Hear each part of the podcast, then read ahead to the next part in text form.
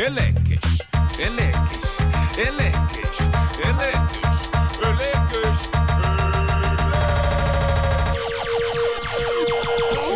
O homem que mordeu o cão traz-te o fim do mundo em cuecas.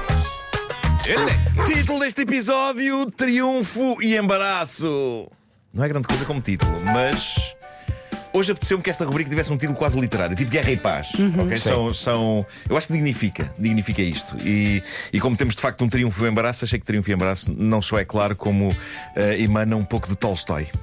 É, mana, estamos em grande. Também emana Jane Austen. Também soa um bocadinho a sensibilidade e bom senso, não é? Eu gosto de títulos que são isto e aquilo. Bom, vocês sabem que eu gosto sempre de acompanhar a última palavra em recordes do Guinness e não, não me interessa qualquer recorde. Eu sou muito criterioso nos recordes. Por exemplo, eh, recordes de desporto, com todo o respeito pelos atletas. eh. Agora, deem pessoas como este senhor dinamarquês de 39 anos, Peter von Tangen Buskov, e aí estou em casa. Buskov queria bater um recorde já existente, o recorde de. E sim, isto existe, houve mais do que um ser humano no planeta Terra empenhado nisto. O recorde de maior número de fósforos introduzidos Ai, nas narinas. Ah, mas Como, olha se, como que... se fosse uma coisa também. Enfim, Ah, bom, nas narinas. Agora perguntam vocês, mas acesos?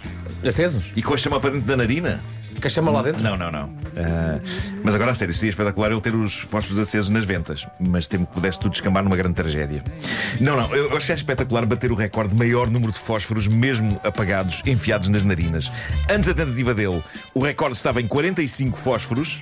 O que é incrível, tendo em conta o tamanho de cada narina humana. Mas o que é certo é que Peter von Tangen Buskov bateu este recorde por uma larga margem. Ele conseguiu introduzir nas narinas a assustadora quantidade de 68 fósforos, 34 em cada narina. Aquilo é que era narina esgaçada. Sim. meu Deus. Narinas dá-se. Repete lá os números, chupa lá. 68 fósforos. Jesus. Declarações do recordista à imprensa, diz ele, surpreendentemente não doeu. Tenho umas narinas razoavelmente grandes, a minha pele estica muito, creio que isso terá ajudado. Caramba, ele tem o nariz mais pequeno que o meu.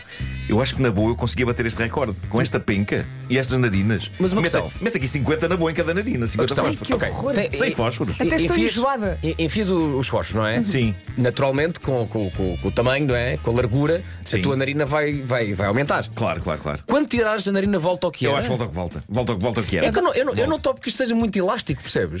Não é daquelas coisas que. Eu, eu, eu, eu teria receio. Vocês estão a falar disso e eu estou a ficar Acho que o nariz enjoada. dele está impecável. Está impecável. Eu acho que não é nada enquanto não começar a enfiar isqueiros. 60 isqueiros. Pelo amor de Deus. Bom, ahm, o Malta, Peter, malta, tenho aqui um lança-chamas.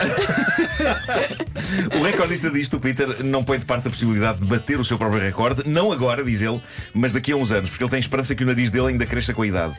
E é verdade, há pessoas que ficam com as orelhas e o nariz maiores quando envelhecem. Mas não nos vai acontecer a todos. Que eu acho que era terrível e não tinha qualquer utilidade até aqui, mas sendo assim, aqui está uma possibilidade de pôr isso a render, enfiando dezenas de fósforos nas ventas. Mal posso esperar. Estão aqui as pessoas a dizer que o que mais assusta é que os fósforos, Sim. com grande facilidade, se transformam em farpas. É verdade. Verdade. E É verdade. depois, Verdade. não é? Aquele Depois de repente és um faquir sem querer. Quando sim. é que chaga. O chamado picotado involuntário. Isso é isso, é isso. Bom, ah, uma coisa que tem sido muito útil com a abertura do Reddit oficial desta rubrica é que partilhar embaraços deixou de ser uma coisa só minha. Eu sou muito generoso a oferecer os meus embaraços ao nosso vasto auditório, mas acho lindo que o nosso vasto auditório agora partilhe também as suas pequenas tragédias cómicas do cotidiano. E esta é muito simples e muito boa. Eu dou por mim a pensar duas coisas. Uma, como raio é que isto aconteceu? E a outra, mesmo não conseguindo perceber exatamente como raio isto aconteceu, eu sinto que podia perfeitamente acontecer-me. E iria chegar aqui ao estúdio e vocês, em choque e espanto, iriam chamar-me a atenção para algo em mim no qual eu ainda não tinha reparado e eu iria lembrar-me de todos os momentos em que andei na rua e estive no café até chegar aqui, momentos em que estranhos contemplaram a minha figura e pensaram, coitado, que chalupa. Mas pronto, isto não me aconteceu. Não estou livre de que me aconteça um dia, mas para já aconteceu a um ouvinte nosso que no Reddit do Homem que Mordeu o Cão tem o nome da Fantastic Amazing. Que é um Melhor esplêndido nome de sempre. Esplêndido nome. Melhor nome de sempre. Faça como da Fantastic Amazing. Não é com G no fim, é Amazing. É amazing. É Fantastic Amazing. E junte-se à comunidade de fãs do Homem que Mordeu o Cão no Reddit. Basta irem a reddit.com ou usarem qualquer app de acesso ao Reddit. Procurem lá por HQMC e pronto. A história partilhada pelo nosso ouvinte Fantastic Amazing tem um título que não podia ser mais promissor. O título é Vocês sabem lá o que é embaraço? Vamos! Ele começa por localizar isto no tempo, foi num sábado, depois de uma saída com amigos na véspera, uma saída que parece que foi puxadota. A descrição dele é esplêndida. Ele diz e passa a citar: acorde com a testa a saber o hortelã. Como é que ele sabe isto? Adorei isto. Como é que ele sabe? Eu adorei isto. Como é que ele sabe? Acorde com a testa a saber o hortelã, o fígado, a, o fígado a pedir arrego e uma dor de cabeça que não se aguentava. Malta, a testa a saber o hortelã Vai e o fígado a lindo. pedir arrego é poesia pura. Isto é poesia pura. Diz ele. Olho para o relógio da mesa de cabeceira, vejo que já passava do meio-dia. No resto do chão do meu prédio havia uma padaria com fabrico próprio que fazia um pão caseiro quentinho e delicioso, mas que ao sábado fecha à uma da tarde. Portanto, não podia demorar muito, pelo que decidi vestir só umas calças de fato de treino e uma t-shirt, passar água fria pela cara, uma rápida paragem na sanita e deixava o banho para quando voltasse. Sento-me no trono branco. poeta.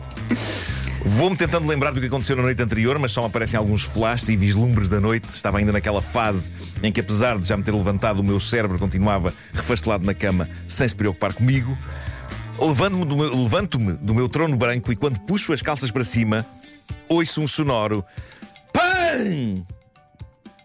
Ele foi particularmente expressivo a escrever este PAN, ok? Contei as letras, usou 19 As e 15 Ms para escrever este PAN e ainda lhe juntou 8 pontos de exclamação. Ou seja, não sei se o PAM terá sido assim tão grande, mas para alguém que acordou de ressaca com a testa a saber o hortelã, de certeza que foi um PAM que abalou os alicerces da sua própria existência. Portanto, recapitulando, ele levanta-se a sanita, quando puxa as calças para cima, PAM! E diz ele, com catano. Viro-me, de olhos bugalhados, peito aos saltos, fiquei de repente completamente sóbrio. A Sanita olha para mim completamente calma, nada de anormal, tudo no sítio, tampo no sítio, nada partido, tudo na mais absoluta normalidade, mas de onde raios veio aquele pan? Não consegui perceber. Mal ele sabia que aquele pan lhe traçaria o destino. Continua então o nosso ouvinte.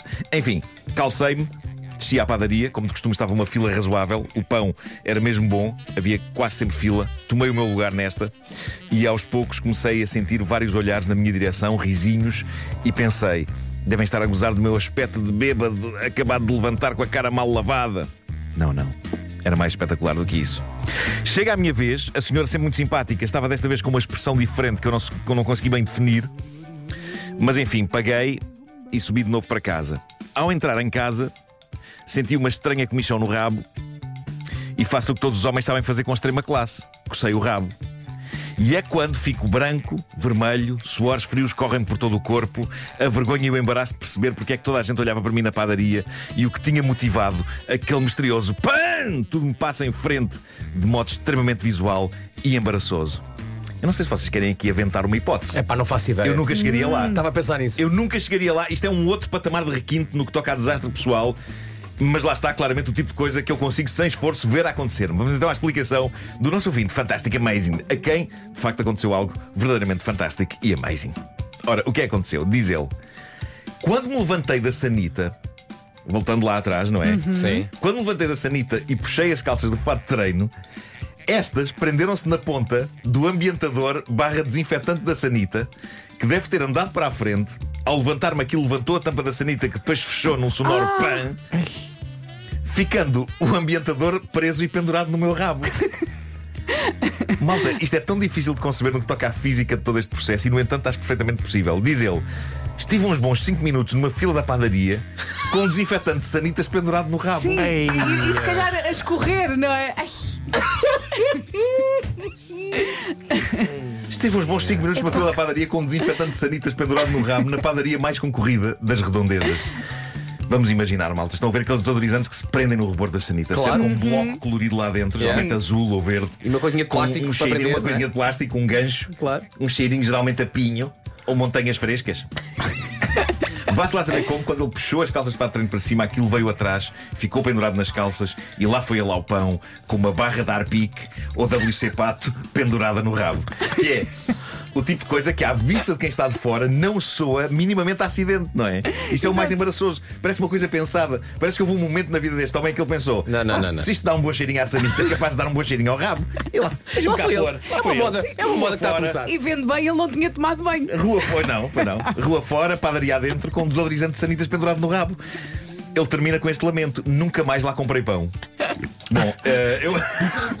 Eu acho que o facto deste episódio estar agora cá fora pode ajudar a quebrar o gelo. Se alguém nos está a ouvir numa padaria em que há tempos um chalupa entrou com uma barra de arpico pendurada no rabo, para já que diga alguma coisa, e depois, epá, que sejam queridos quando ele voltar à padaria. Ele gosta muito do vosso pão, mas a humilhação esmagou. Eu espero que tudo se resolva. Eu sei o que é descobrir uma padaria onde o pão é melhor do que em qualquer outra padaria, mas também vos digo, se fosse comigo, e mesmo depois desta humilhação, se o pão fosse bom, eu não tinha problemas em voltar lá. Claro. Eu gosto muito de pão. Não sei, já vos tinha dito, gosto muito de pão. Boa. Eu voltava lá com ar pico no rabo outra vez.